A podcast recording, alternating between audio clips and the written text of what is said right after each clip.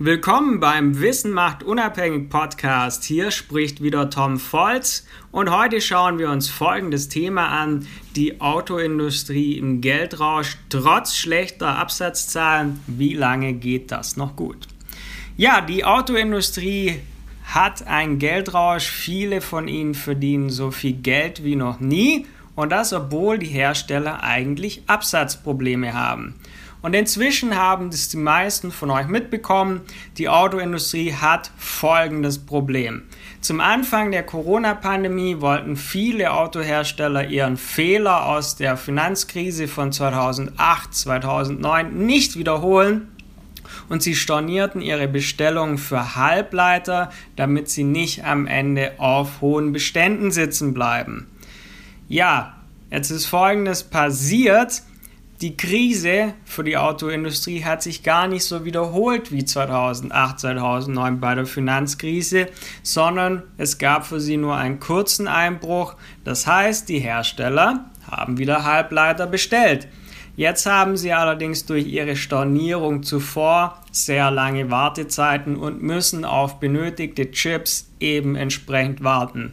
Das hat zur Folge, dass die Laufbänder immer wieder stillstehen. Das heißt, die Autohersteller können nicht am Stück produzieren, sondern immer wieder stehen die Bänder still und es können keine neuen Autos produziert werden, weil eben die entsprechenden Chips für die Autos fehlen. Ist das jetzt ein Desaster für die Autobauer? Nicht unbedingt. Denn viele Autohersteller haben im ersten Halbjahr 2021 große Gewinne und das trotz sinkender Verkaufszahlen. Aber warum eigentlich? Das möchte ich jetzt gemeinsam mit euch mal näher anschauen. Denn viele Autobauer weltweit haben im ersten Halbjahr 2021 große Gewinne eingefahren und darunter zählt nicht nur ein Land oder ein Hersteller, sondern es betrifft deutsche, japanische und amerikanische Hersteller wie zum Beispiel VW, Daimler, BMW, Ford, General Motors und Toyota, also quasi alle großen Hersteller. Durch die Knappheit der Chips können zwar nicht genügend Autos produziert werden, und das heißt, der Autoabsatz ging auch zurück, denn in allen drei wichtigsten Märkten, China, USA und Europa, sind die Autokäufe rückläufig. Und in den USA dieses Jahr sogar recht deutlich. Also wurden Millionen Fahrzeuge weniger abgesetzt als in den Jahren zuvor. Dennoch steigen die Gewinne. Aber weshalb steigen jetzt die Gewinne der Autobauer? Denn eigentlich müsste ja bei weniger verkauften Autos doch auch weniger verdient werden.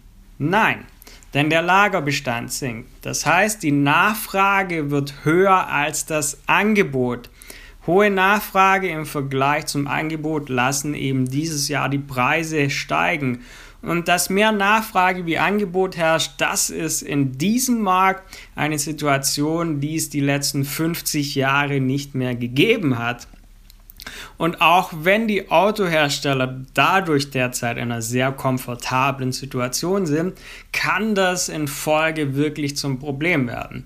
Daher sehen wir auch bei einigen Herstellern seit Juli auch die Aktienkurse sinken, denn jetzt passiert Folgendes. Höhere Preise werden immer mehr Kunden vor dem Kauf abschrecken.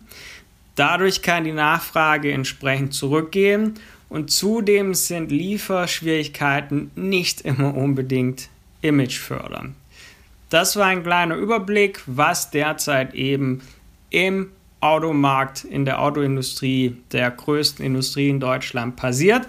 Und wenn du auf der Suche nach Analysen, nach Einschätzungen und weiteren ja, Analysen, Tipps, Tricks zu diesen Themen bist, wenn du auch von den Finanzmärkten profitieren möchtest, dann schau einfach auf meiner Website vorbei, tom-volz.com. Vergiss nicht, diesen Podcast zu abonnieren und ich hoffe, wir hören uns dann bald wieder. Bis dann, dein Tom Volz.